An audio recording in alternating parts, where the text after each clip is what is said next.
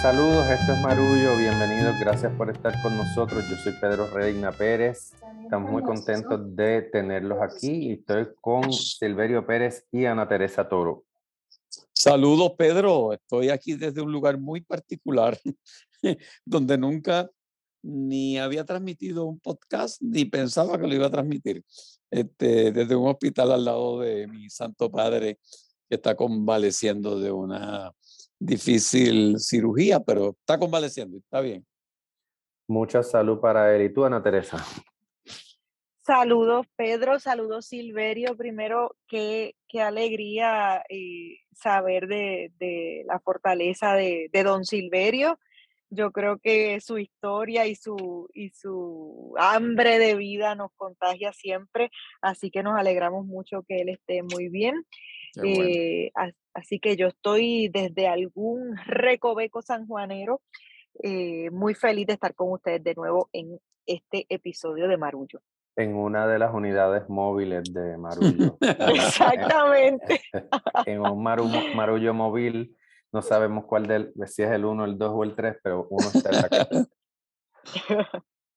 Quiero comenzar este episodio eh, evocando una actividad que ocurrió el jueves pasado en el recinto de Río Piedras de la Universidad de Puerto Rico. Se trató de la ceremonia de distinciones académicas, un evento extraordinario que celebra la universidad para reconocer a distintas personas de dentro y fuera de la institución. En este caso, el pasado jueves se hicieron dos tandas de una misma ceremonia para reconocer a seis personas por su vinculación con la educación y sobre todo con la Universidad de Puerto Rico. En la mañana se le confirieron doctorados honoris causa a la profesora Carmen Acevedo Lucío, directora del coro de la Universidad y de Coralia, a la científica y meteoróloga Ada Monzón, y se le confirió a la profesora Luce López para el título de profesora emérita.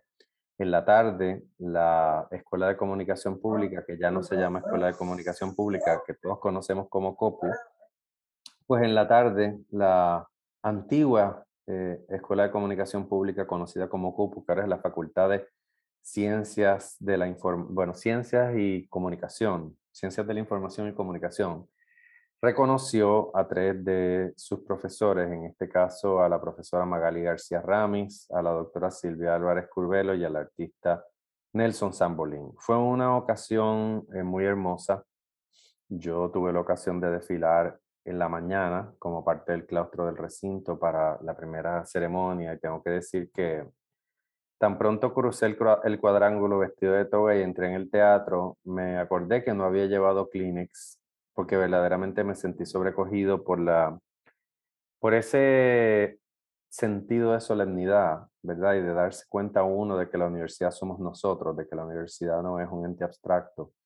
Y en esa ceremonia de la mañana acompañados de muchos periodistas que estuvieron allí para estar presentes y, y para transmitir la, la, concesión del doctorado honoris causa a, a Monzón, pudimos nuevamente, ¿verdad?, ocupar ese teatro que tiene tanta historia para reconocer y escuchar lo que esas tres personas nos tuvieron que decir.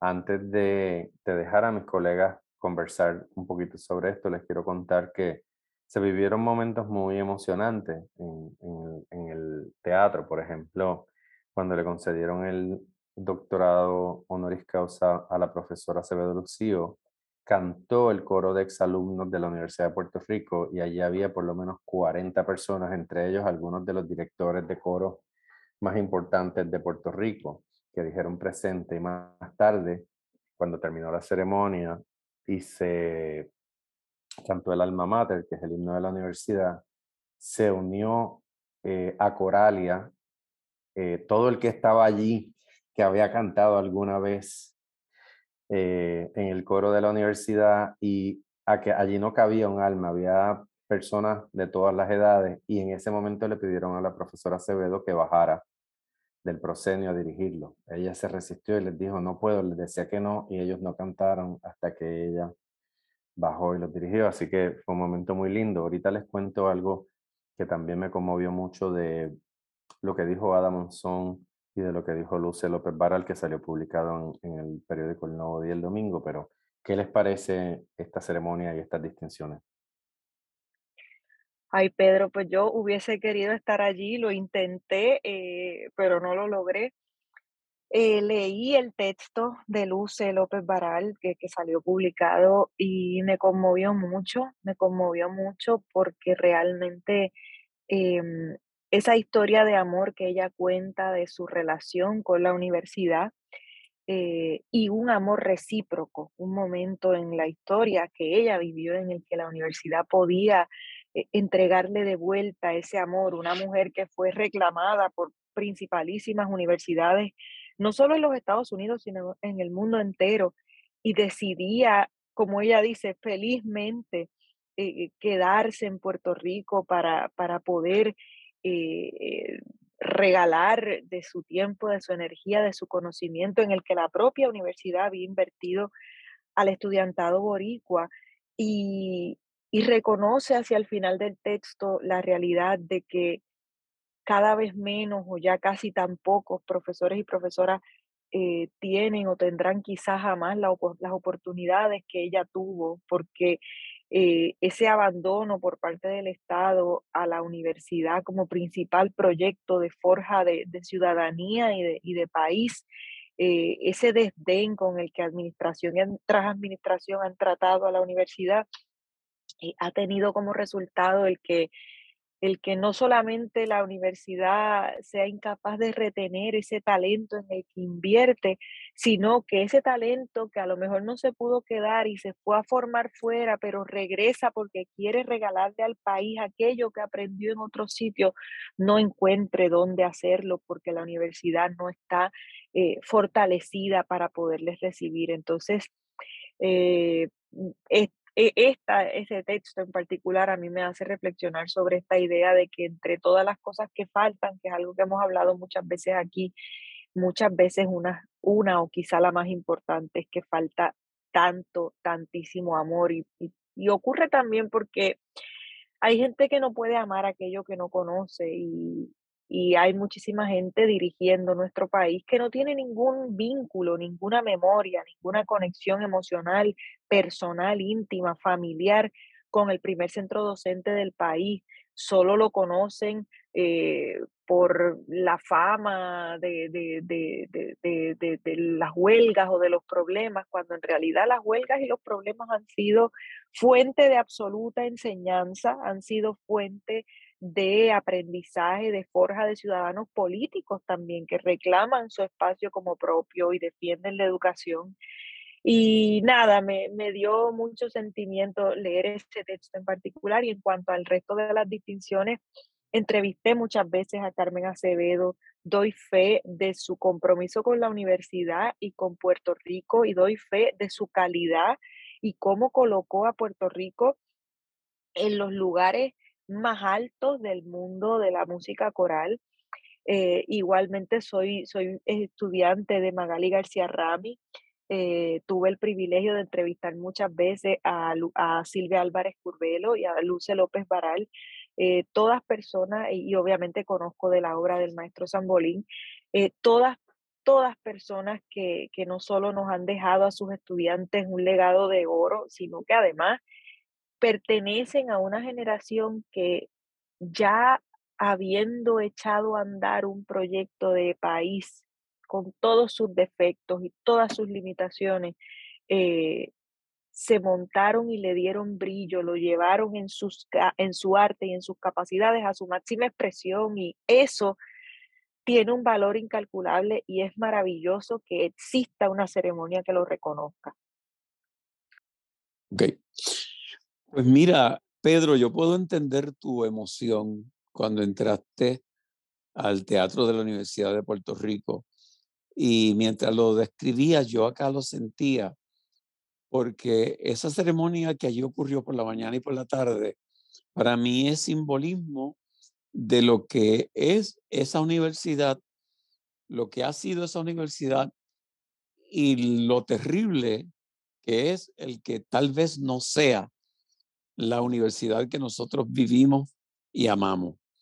Esas seis personas allí reconocidas, para mí que no estudié en la UPI de Río Piedra, pero que sí estudié en el sistema universitario estudiando en Mayagüez, esas seis personas de alguna forma han tenido una importancia enorme en mi vida y estoy seguro que la tienen en, en cientos y miles de personas en Puerto Rico porque son personas que simbolizan en su quehacer esa universidad que hoy está en peligro de que no siga siendo lo que ha sido, lo que fue y lo que debiera seguir siendo. Tan sencillo como recordar uno de los carteles más memorables del grupo Haciendo Punto en Otro Son, que era el de un cuatro y otro cartel de una guitarra, donde el cuatro ocupaba todo el cartel y la guitarra lo mismo. Fueron este, obras del maestro Zambolín y, en los años 70 su trabajo gráfico estaba íntimamente ligado con todo aquello que estaba pasando en ese momento, en esa década del 70. Recientemente tuve el privilegio, porque es un privilegio, el haber podido cenar con Mercedes y Luce, y Luce López Baral y tener una conversación con, con esas dos mujeres extraordinarias y con Luce en particular, eh, tan llenas de sabiduría, de espiritualidad, de amor, de entrega por el país, es realmente un privilegio. Y todas y cada una de esas personas de alguna forma han tocado mi vida. Eh, Carmen, como directora de Coralia, eh, hemos trabajado en proyectos juntos como fue eh, el recordar todo el repertorio de Tony Croato, con el amor con que se entregaron a montar esas canciones, es demostrativo de que país y universidad pueden ir de la mano en la construcción de la cultura, del arte, de todo lo que tiene que ver con la parte, yo diría que espiritual de nuestro país. Qué bueno que ocurrió esa ceremonia, qué bueno que nos hemos enterado a través de la prensa, qué bueno que lo estamos eh, discutiendo aquí en este podcast, porque nos recuerda la importancia de nuestro primer centro docente y nos reafirma en que tenemos que seguir dando la lucha porque la universidad siga siendo lo que ha sido para nosotros simbolizado por esas, por esas seis personas que fueron reconocidas. Yo tengo que decir que dos cosas, ¿verdad? Aparte de lo emotivo, me llaman mucho la atención. El discurso que dio Ada Monzón en la mañana fue un discurso de agradecimiento, pero también de llamada al servicio. Ella, más que eh, hablar desde el lugar de la periodista reconocida, hablaba desde el lugar de la exalumna convocada al servicio de la universidad. Ella decía, a mí me conceden este doctorado porque yo sé que mi universidad me necesita. Y yo estoy aquí para responder ese llamado. Y fue bien concreta en los modos en que dijo eh, que quería apoyar la universidad asumiendo esa responsabilidad. En el caso de Magali ah, García Ramis y Silvia Álvarez Curbelo, pues yo creo que ambas son eh, un capítulo en, la historia de la universidad, Magali siendo una gran formadora de, de, comunicadores, como es tu caso, Ana Teresa. Y en el caso de Silvia, eh, que fue prácticamente mi directora de tesis de doctorado, no, no firmó mi tesis porque por estas casualidades de la vida, Silvia y yo defendimos el mismo año nuestras respectivas disertaciones doctorales en mayo de 1998, pero siempre he encontrado en su trabajo y en su escritura una gran inspiración. Me uno a lo que tú dices, Silverio, desde el maestro Zambolín. Es imposible no pensar en, en cuántas imágenes nos ha regalado su trabajo. Y ciertamente eh, la ceremonia de la mañana que concluyó Lucia López Baral con un profundo sentido poético y, un poder evocativo enorme, pues nos dejó a todos. O sea, ya yo no tenía lágrimas, confieso. Les dije que entré al teatro y nadie había hablado y ya yo estaba llorando y ya yo estaba pensando, Dios mío, yo no me traje ni un pañuelo. Y cada una de las personas que escuché eh, produjo en mí un, un profundo sentimiento y, y, una emoción muy grande. Así que a nuestra universidad, que está en precario y que, y que requiere de todos los esfuerzos de todos los sectores en este momento, para defender su trabajo, pues eh, vaya la gloria y para las personas, los hombres y mujeres que fueron reconocidos también el reconocimiento eh, a su labor y a su fidelidad a la universidad. No podemos pasar por aquí sin conversar un poquito sobre lo que ha sucedido en la guerra de Ucrania. Hemos sabido que dos periodistas han muerto en lo que va de, esta semana, específicamente Brett Renault, un cineasta que estaba eh, filmando, se encontraba destacado en Ucrania, en, las cercanías de Kiev, murió eh, por fuego de las tropas rusas y lo mismo un fotoperiodista de la cadena Fox de Estados Unidos, Pierre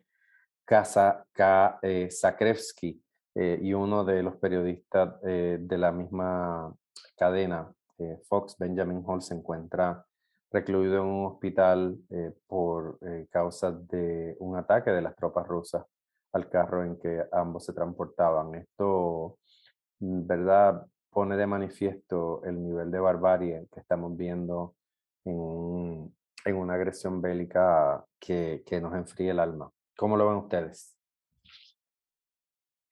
No, yo quería, quería hablar de este tema de, la libertad de prensa, de este tema de estos periodistas asesinados. Uno de ellos, Brett eh, era colega, eh, fue Nieman Fellow de una periodista puertorriqueña, Laura Pérez, eh, esta beca prestigiosísima que, que, otorga la Universidad de Harvard. Ella coincidió con él ahí, colaboró. O sea que todas estas cosas que, parecen tan lejanas nunca lo son realmente.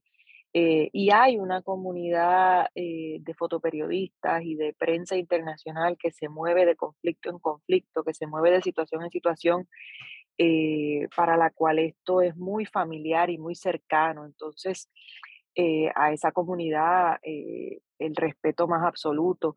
También porque ocurre ocurre que eh, a veces tomamos por sentado eh, el hecho de que vivamos en una sociedad en la que puede existir un centro de periodismo investigativo, por ejemplo, eh, que vivamos en un país en el que ahora mismo, en este momento de nuestra historia, no hay amenaza de muerte para ningún reportero que vaya ahora mismo a presentar eh, eh, o a revelar eh, alguna verdad sobre algún poderoso, no es que no hayan sido intimidados, no es que no hayan sido amenazados, pero no estamos en un país como México, que es uno de los países más violentos del mundo en los cuales ejercer el periodismo, y en el caso de una guerra mucho más.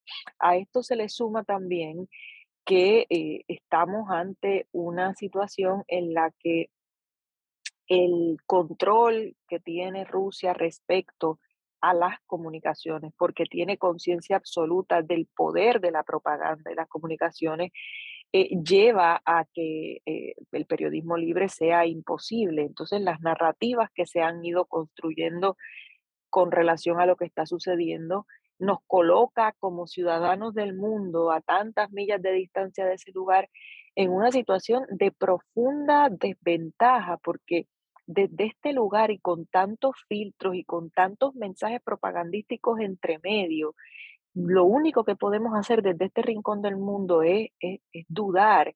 Y quienes mejor nos pueden ayudar a descifrar y entender aquello que está ocurriendo son los que están con la bota en el piso, pie en el piso, en el lugar de los hechos, intentando documentar y darle un poco de sentido eh, a algo que es sin duda un sinsentido como la guerra.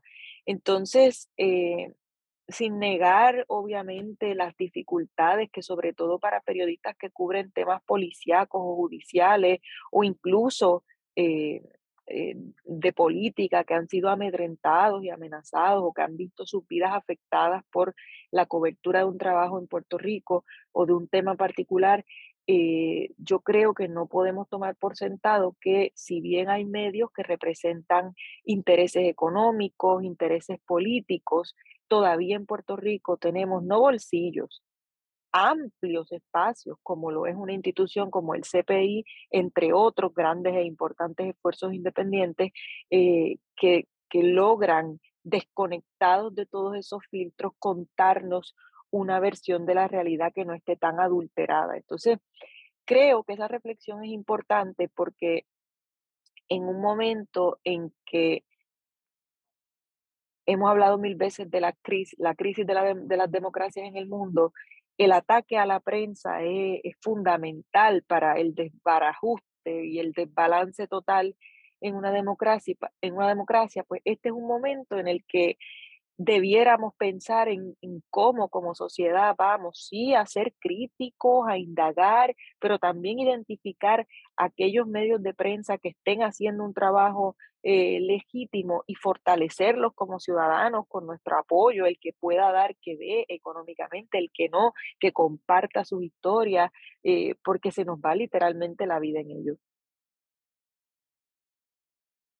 Qué bueno, Ana Teresa, que trae ese tema del Centro de Periodismo Investigativo y de la importancia que tiene el trabajo periodístico en situaciones como esta, donde, como tú muy bien dices, estamos a expensas de la noticia como producto de venta y donde estamos en un hemisferio donde las cadenas grandes de televisión y los medios de, prensa, los periódicos, tienden a a pintarnos, obviamente, una visión desde nuestro hemisferio de lo que puede estar pasando allá. Eh, por otro lado, situaciones trágicas como lo que acaba de ocurrir, yo me enteré por Laura Pérez y su tweet de la muerte de este periodista y ahora me entero por Pedro de esta otra muerte, eh, me doy cuenta que poco a poco, por, el, por la misma comercialización que se hace de la noticia, vamos este, tomando como algo natural el que ya hay guerra y de pronto nos enfocamos en que esa guerra tiene consecuencias en la gasolina que consumimos y de pronto nos vamos olvidando día a día de la barbarie que está ocurriendo en este planeta en el que vivimos y de pronto eh, se convierte en una noticia más. Y me parece que los ciudadanos con conciencia tenemos que mantenernos constantemente eh, tratando de, que ese tipo de sucesos que nos toque el alma, que nos destroza eh, la sensibilidad, no pase como una noticia más. Desgraciadamente, es la muerte de dos periodistas lo que vuelve otra vez a hacernos enfocar en eso que está ocurriendo eh, en el mundo y que nos toca muy de cerca. Yo creo que hay preguntas que surgen de todo esto que está sucediendo, como por ejemplo, ¿cuál es el rol de las Naciones Unidas en momentos en que está ocurriendo una barbarie como esta? ¿Cuál es el rol? O sea, ¿para qué están las Naciones Unidas en un momento como este? Eh, ¿O es que nuevamente vemos las Naciones Unidas, que son simplemente un organismo que cuando ocurre realmente una amenaza a la paz mundial, tienen las manos atadas por los intereses económicos de aquellos países poderosos que la dominan. Eh, otra pregunta también que, que nos hacemos es, cuando miramos la historia de Puerto Rico, de las intervenciones que aquí han ocurrido, de las intervenciones que han ocurrido en el Caribe, de las intervenciones que han ocurrido en nuestro patio, reaccionamos de la misma forma. Eh, somos parte de ese grupo de, de esa masa que cuando es el bando mío el que invade, lo aplaudo y cuando es el bando contrario el que invade, lo condeno, o debiéramos mantener una posición firme en contra de la guerra, a favor de la paz y del entendimiento de los seres humanos. Creo que todo lo que está sucediendo nos da una gran oportunidad de reflexionar y ver cómo nuestras propias guerras internas también se reflejan, cómo nuestros propios prejuicios también se reflejan en el campo de la batalla y cómo nuestra falta de sensibilidad también este, queda retratada en barbaries con lo que está sucediendo. Es momento de mucha reflexión y de, de aportar de la forma que sea, desde la palabra, que es el arma que tenemos en la mano, a que esta barbarie no siga sucediendo.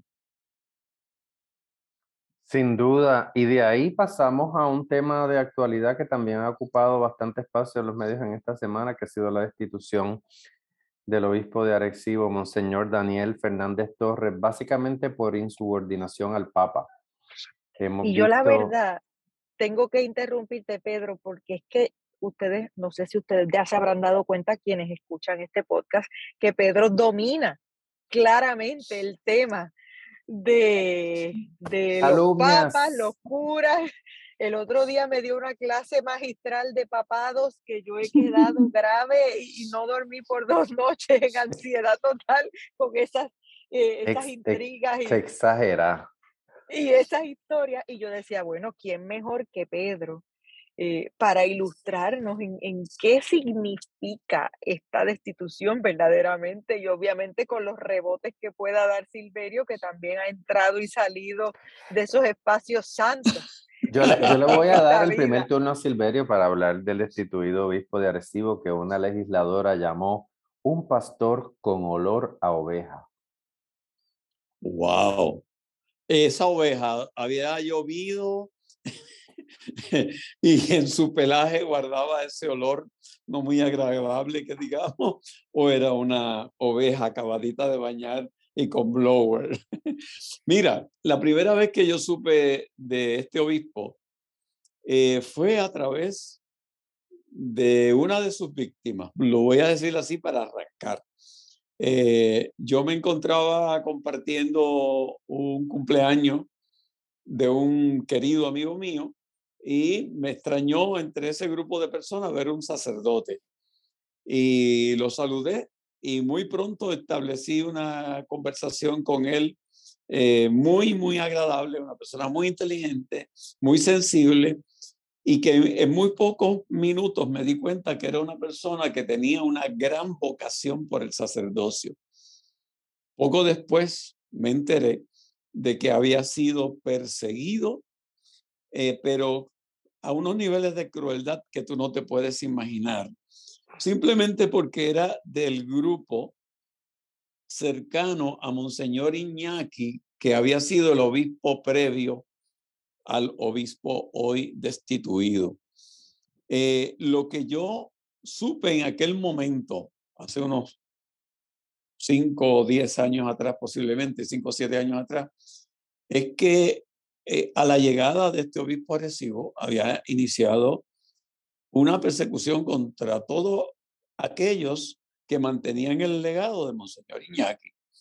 Y en el caso en particular de este sacerdote del que estoy hablando, le formularon cargos de cuánta cosa se le pudo haber ocurrido al, al obispo. Eh, se le quitaron sus facultades de hacer misa y de ejercer como sacerdote y para, esta, para este joven sacerdote que tiene, como les dije, una vocación muy seria eh, como sacerdote, fue como se le quitaran el oxígeno. Este amigo mío que cumplía años fue parte de los abogados que voluntariamente se unieron a defender la causa del sacerdote que la llevaron hasta Roma. Y en Roma esto llegó hasta el escritorio del Papa, Papa Francisco. Y el Papa Francisco en aquel momento supo de estas persecuciones y de otras cosas que estaban ocurriendo en el obispado de Arecibo. Por lo tanto, esta destitución de ahora no tiene que ver con el asunto de las vacunas recientes, ni mucho menos. Hace años que la diócesis de Arecibo está bajo la lupa de Roma y las actuaciones de este obispo hace tiempo que están también bajo la lupa de mucha gente eh, el, el, sacerdote amigo fue eh, exonerado totalmente de todo lo que se le acusaba y hubo una carta que se le envió al obispo de Arecibo para que se le restituyeran en todas sus funciones y esa carta se guardó en el escritorio del obispo por días, semanas y meses, sabiendo el contenido de la misma para seguir extendiendo lo más posible el castigo al sacerdote del que te estoy hablando.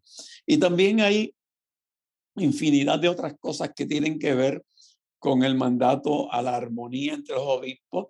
Este obispo nunca quiso ser parte de la conferencia episcopal de Puerto Rico Este obispo quiso mantener exclusivamente sus seminaristas estudiando en Roma y no en Puerto Rico, como desde Roma le habían dicho que era lo más conveniente. Y el listado de cosas eh, contrarias a, a, lo que en cierta forma era el movimiento de la iglesia hacia, hacia una mayor liberalidad, como lo fue cuando el Papa habló sobre la tolerancia o la aceptación de las personas homosexuales y él se lanzó por varios domingos unos discursos anti-gay, obviamente en su diócesis, pues hablan de que sí, este obispo decidió, optó por enfrentarse al Papa y las consecuencias han sido esas. Por lo tanto, cada vez que yo escucho eh, los cantos de víctimas eh, que se cantan alrededor de este obispo, me da un poco de gracia porque son muchas las víctimas de él que hoy podrían hablar y que por realmente misericordia y solidaridad con la iglesia no lo hacen. He dicho. Dios mío, yo pensaba que Pedro me iba a llevar por los caminos más oscuros de este bosque, pero ha sido Silverio, Pedro. Bueno, yo le, yo le, yo respetuosamente le voy a dar un tapón a Silverio en algo que dijo, porque tengo que hacerlo porque es más jugoso de lo que él eh, infirió. Ciertamente el obispo de Arecibo es una figura controversial y tiene una larga historia de antagonismo con el arzobispo de San Juan Roberto González Nieves.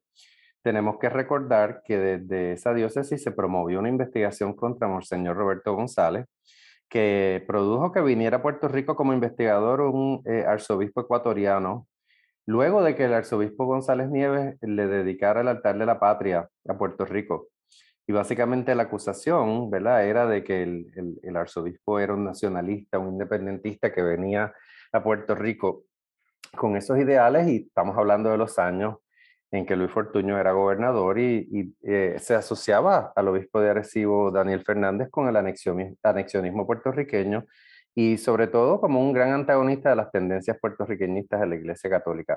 Lo que le iba a decir a Silverio es que, ¿verdad? Descubrimos que después de todo este tiempo, el, arzobispo, el, obispo, y para los que no son católicos, pues debo decirles que, como ustedes saben, la Iglesia Católica es la sucesora del Imperio Romano, así que es una institución jerárquica vertical eh, en la que el Papa es la figura eh, infalible. No, no, estoy hablando concretamente, o sea, para los católicos. Y la palabra vertical, vertical tú la usas en el sentido de que es eh, prácticamente piramidal, ¿no? Es piramidal, es jerárquica, o sea, el Papa es infalible, aunque sabemos que el, el, actual eh, pontífice, sumo pontífice, es una persona, ¿verdad?, gregaria y de pensamiento complejo.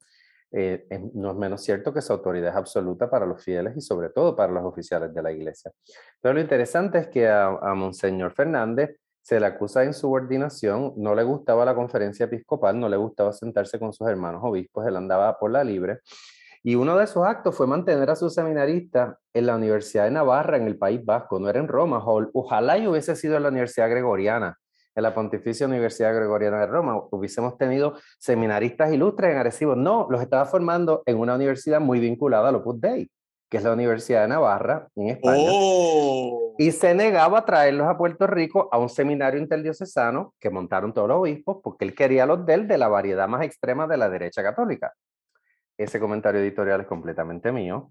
No lo he leído en ningún lugar, pero tan pronto vi el nombre de la Universidad de Navarra, dije, ¡oh, qué casualidad! No están en Barcelona, no están en Zaragoza, están en Navarra, que es una universidad, ver un lugar muy vinculado al Opus Dei, que es una prelatura de la Iglesia Católica conocida por su ultraconservadurismo. Así que esto es un drama político, gente. La institución del obispo de Arecibo eh, no, no puedo, ¿verdad?, eh, ser insensible ante las personas que lo defienden, pero Monseñor Daniel Fernández Torres jugaba la política bien duro hace rato. Sus posiciones extremas sobre las vacunas, los vientres subrogados, eh, el rol de la mujer. Eso que tú comentaste de oponerse al, obispo Iñaki Mayona, que falleció el año pasado, y que la diócesis de Arecibo era conocido como una persona progresista. Yo recuerdo hace muchos años ir, haber ido a evaluar un proyecto y hablar con unas monjas que, que me decían que el proyecto se llevaba a cabo con el total respaldo del señor obispo, pues, pues, pues tú sabes, es triste que, el, que, el, sucesor de Iñaki Mayón haya sido una persona que básicamente desconociera y quisiera deshacer la obra social que él hizo. Pero así es la Iglesia Católica, o sea, no, no me llamo a engaño, eh, tengo muchas opiniones al respecto. Creo que las personas hay que ser, tienen que ser juzgadas, tanto sacerdotes como obispos, por sus actos. Y, y me parece que, que, le sirvieron un flaco servicio, eh, le sirvió un flaco servicio el Monseñor Daniel Fernández Torres a su feligreses en Arecibo. Te veo como, como eh, en shock, Ana Teresa, o es que estás pensando ya en una novela, eh, en una novela donde ya están todos los elementos dramáticos para una novela de corte. de verdad, la gente después le pregunta a uno, ¿y por qué a ti te gusta escribir crónica, periodismo? Es que uno trata de saltar a la ficción, pero la realidad está en constante superación. No, Pedro, después de escucharte, yo me quedo pensando y preguntándome también si, ¿qué dice esta destitución sobre el fortalecimiento del ala de la iglesia que representa el Papa Francisco? Eh, porque tiene enemigos hasta debajo de las piedras, pero vemos por lo menos en el caso de Puerto Rico, hemos visto una acción concreta. Yo desconozco estas novelas, pero te pregunto a ti si, si esto es algo que hayas visto o que sepas si se ha reproducido en, en otros países de América Latina, o sea, si, si el, el Papa Francisco ha buscado fortalecer su rol o, o no. Mira, da la casualidad que los obispos sirven hasta los 75 años. Y yo no, no voy a, aquí a reclamar que conozco los intríngulis de la Iglesia Católica, pero muy desde afuera. Me quedan eh, dos años, me quedan dos años. Al, al arzobispo, ajá, el, al arzobispo González. La, lo cierto es que son figuras que tienen una autoridad extraordinaria, eh, son figuras que una vez reciben eh, su, iniciación, que son ordenados obispos, tienen un poder que ninguna otra persona tiene en la iglesia, que es el poder de ordenar otros sacerdotes.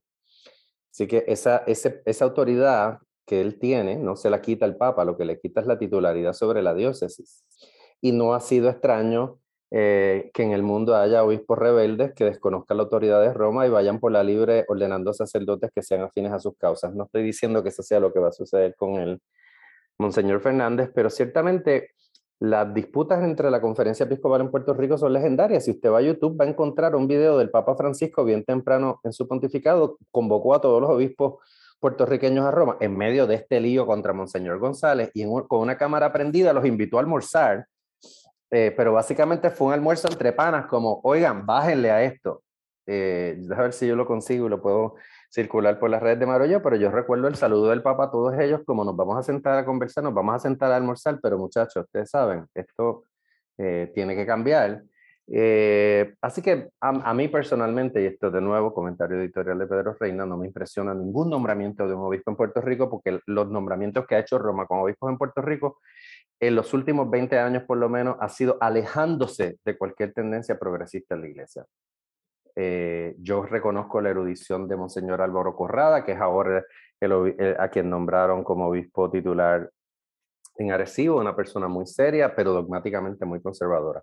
Y de los demás me reservo el juicio porque algunos ni los conozco y de Roberto González, pues creo que con, con la venta del seminario Conciliar eh, San Ildefonso en el viejo San Juan por un, la módica cantidad de 8 millones de dólares a un inversionista de Estados Unidos, dejó saber que todas sus posturas puertorriqueñistas en realidad terminan en su cuenta de banco porque vendió el edificio que albergaba una escuela para pagarle la pensión a unos maestros que bien se la merecían, pero sacrificar una institución educativa para pagarle es algo que no alegra a nadie. Los mismos maestros decían ironía de las ironías.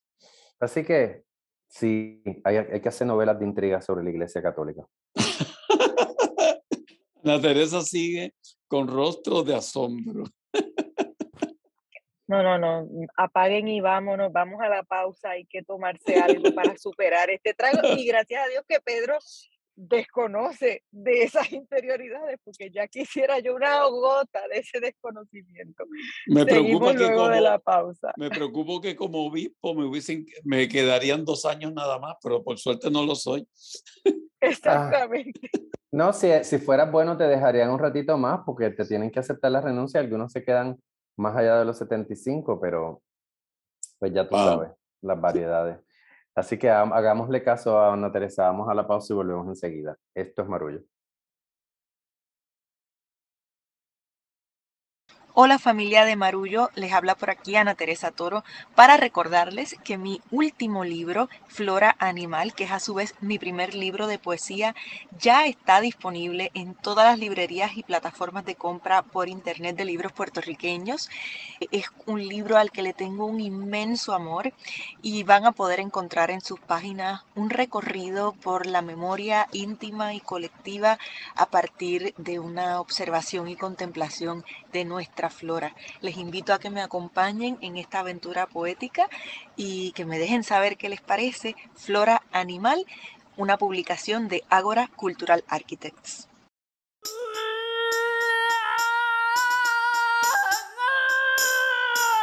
A mí me encanta la idea de tener un hijo contigo, Yanis, pero no sé si puedo permitírmelo ahora. No es cuestión de si podemos permitírnoslo, es cuestión de que ya está aquí. Yo no puedo perder esta oportunidad. Si dejo la compañía no volvería a trabajar nunca más. Pues vete de gira. Va a ser muy morena como tú. Es muy morena. En caso de duda, la única solución es hacerse una prueba. Yo no tengo dudas. Pero yo sí. Ya, mi amor, ya está. Yo cada vez la veo más étnica, ¿eh? Yo solo me acosté con Arturo. Pues esa de tu padre. Uy, esos barquillos. El tiempo que hacía que no los veía. Oye, ¿tú has pelado patatas alguna vez? ¿Me estás ofreciendo que trabaje aquí? ¿Y qué tengo que hacer? Pues cuidar de Cecilia y de la casa. Bueno, yo encantada de fotografiar zapatos y cinturones. Hija, me da cosa que tú eres demasiada fotógrafa para esto. Pero necesito trabajar. Los actores son todos de izquierdas. ¿Y tú de qué eres? Yo soy apolítica. Mi trabajo es gustarle a todo el mundo.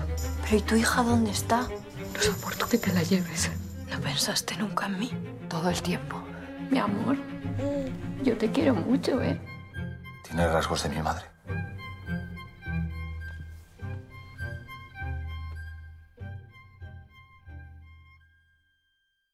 Bueno, familia de Marullo, estamos de regreso y lo que acabamos de escuchar es un pedacito eh, de la película Madres Paralelas de Pedro Almodóvar, que ya eh, se puede ver a través de Netflix, fue que yo la vi, está en distintos, fue Netflix, bueno, creo que la alquilé en algún servicio, eh, sí, me dicen que Netflix, que de plataforma de, streaming, la pude ver eh, y me, me, impactó muchísimo. Eh, obviamente tengo muy cercano a mí el tema de la maternidad y del parto y todo ello, pero también me gustó mucho cómo desde la intimidad de la experiencia de maternidad de estas dos mujeres, que además viven una cosa absolutamente traumática, la muerte de un infante, eh, eh, el, el, el, además, eh, bueno, no, no, voy a revelar toda la película, pero viven una serie de, de experiencias traumáticas en esos primeros meses de su maternidad. Desde ese lugar tan íntimo, mirar la historia de un país, mirar las tumbas comunes donde tanta gente eh, fue a parar, eh, un buen día lo fueron a buscar a su casa y nunca más regresaron y, y además toda esa metáfora de, de, esa tierra como una especie de vientre a la inversa a la cual van a parar esos cuerpos ya terminados mientras están estas mujeres embarazadas y llenas de vida y, y dando vida y reproduciendo la vida. Y también me pareció muy muy muy refrescante ver en la televisión una representación de la, de la maternidad eh, que no busca ser sagrada e intocable e incuestionada. Esos fueron unos elementos que me, que me llamaron mucho la atención y quiero recomendarles esa película y también eh, invitarles, si están en Puerto Rico, a que este jueves a las 6 de la tarde en la librería del Instituto de Cultura Puertorriqueña, que está al lado de la renovada Iglesia San José, en el Viejo San Juan, va a haber una lectura de poesía y voy a estar por allí con mi libro Flora Animal. Así que si están por ahí, va a ser una alegría poder saludarles y no quería perder la ocasión de invitarles este jueves 17 a las 6 de la tarde en la librería del ICP. ¿Qué tienen para recomendar por aquí mis marullos? Pues Yo segundo, Yo secundo tu recomendación de Madres Paralelas. Si no la has visto, creo que se está presentando todavía en salas, además de estar en Netflix. Y me parece que es una, una película muy profunda porque, como tú bien dijiste, trabaja el, el, el caso de la muerte de un infante y de, y de no solo eso, sino de el equívoco de cambiar a dos infantes al momento de nacer y lo conecta con las tumbas. Eh, las fosas comunes que generó la Guerra Civil Española, que no han sido desenterradas en toda España. Se trata de eh, asesinatos en masa que ocurrieron a lo largo y a lo ancho de la geografía española y que han sido motivo de mucha eh, discusión porque el gobierno se ha negado a sufragar eh, el desenterramiento de, de esas fosas, a pesar de que la gente sabe exactamente dónde estaban. Parte de la trama de la película, la subtrama es precisamente que una de las protagonistas, en este caso eh, la que representa Penélope Cruz, eh, está buscando que se escabe la, la, tumba donde están los huesos de sus abuelos. Y eso ha sido una realidad muy eh, dolorosa que llevó ¿verdad? A, a, la formación de la Asociación por la Recuperación de la Memoria Histórica en España, que ya lleva varias décadas trabajando por ese motivo. Así que si usted le gusta el Almodóvar, no deje de verla. Es una película, eh, en mi opinión, muy importante y muy conmovedora. Silverio. Eh, tomando precisamente el, tema de, de, mujeres, eh, me ha conmovido, aunque es posiblemente un capítulo de hace muchos años, pero del podcast Radio Ambulante, estuve escuchando un capítulo que se llama Cholitas escaladoras. Y estamos hablando de mujeres de Bolivia que deciden romper con la visión machista de que esto de escalar estos picos eh, altísimos en Bolivia y en los países circundantes era una cuestión de hombre. Y esta mujer humilde desea pasar de ser una servidora de los que van a escalar estas montañas a, escalarla a ella y se encuentra de frente contra el prejuicio de su propio esposo, de los compañeros que trabajaban con ella y posteriormente en su insistencia la lleva a entusiasmar a otras mujeres humildes que querían subir allá con la ropa típica de las cholas, que son como que las mujeres indígenas, aymara. Y esta es una historia fascinante porque ella no solo logra escalar las montañas a las que ella ayudaba personas a hacerle la comida y a prepararlo, sino que luego se encamina hacia otros lugares de esa área de nuestra América y se convierte en un símbolo de, crecimiento de la conciencia de esa gente este, tradicionalistas sobre las posibilidades de la mujer de que la mujer no era solamente para estar en la cocina o estar criando niños, sino que también podían hacer cosas más espectaculares que, los hombres. Y a mí me fascinó ese capítulo porque me pareció realmente extraordinario. Está en Radio Ambulante y se llama Las Cholitas Escaladora. También escuché un podcast que me fascinó desde periodismo investigativo, que es Uribe acorralado, que me lo recomendó el querido compañero Pedro Reina, que todo lo que recomienda lo, la pega. Me encantó, Pedro, ese, ese podcast y se lo recomendé a mis estudiantes de comunicación en el Sagrado Corazón de Periodismo de Opinión. Se los di como asignación, porque me parece que, que es realmente una muestra de lo que es el periodismo serio, investigativo, aprendí muchas, muchas, muchas cosas a través de, eso.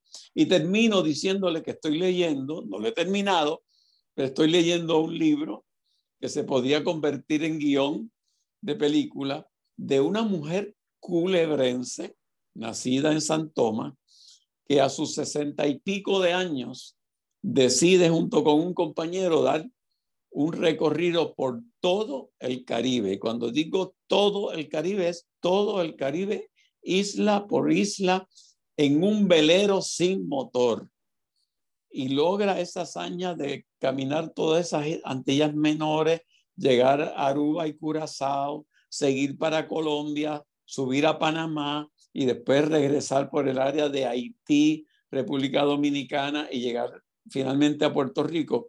Es una historia real de una mujer que se aventuró a hacerlo a sus sesenta y pico de años y lo logró luego de pasar realmente unas aventuras extraordinarias. Lo estoy leyendo con fascinación y me parece que todas estas historias eh, de mujeres extraordinarias tenemos que seguir no solamente leyéndolas, comunicándolas, compartiéndolas, porque todavía queda mucho por hacer. Bueno familia, pues con esas recomendaciones les, les dejamos en este episodio con cariño, con ay, con, con, la cabeza revuelta de todas estas historias y bueno, con muchos deseos de, de, volver, de volvernos a encontrar. Se despide de ustedes Ana Teresa Toro, los despido a ellos, Pedro Reina, Silverio Pérez, y decimos como siempre que esto es Marullo. Marullo. Hasta luego.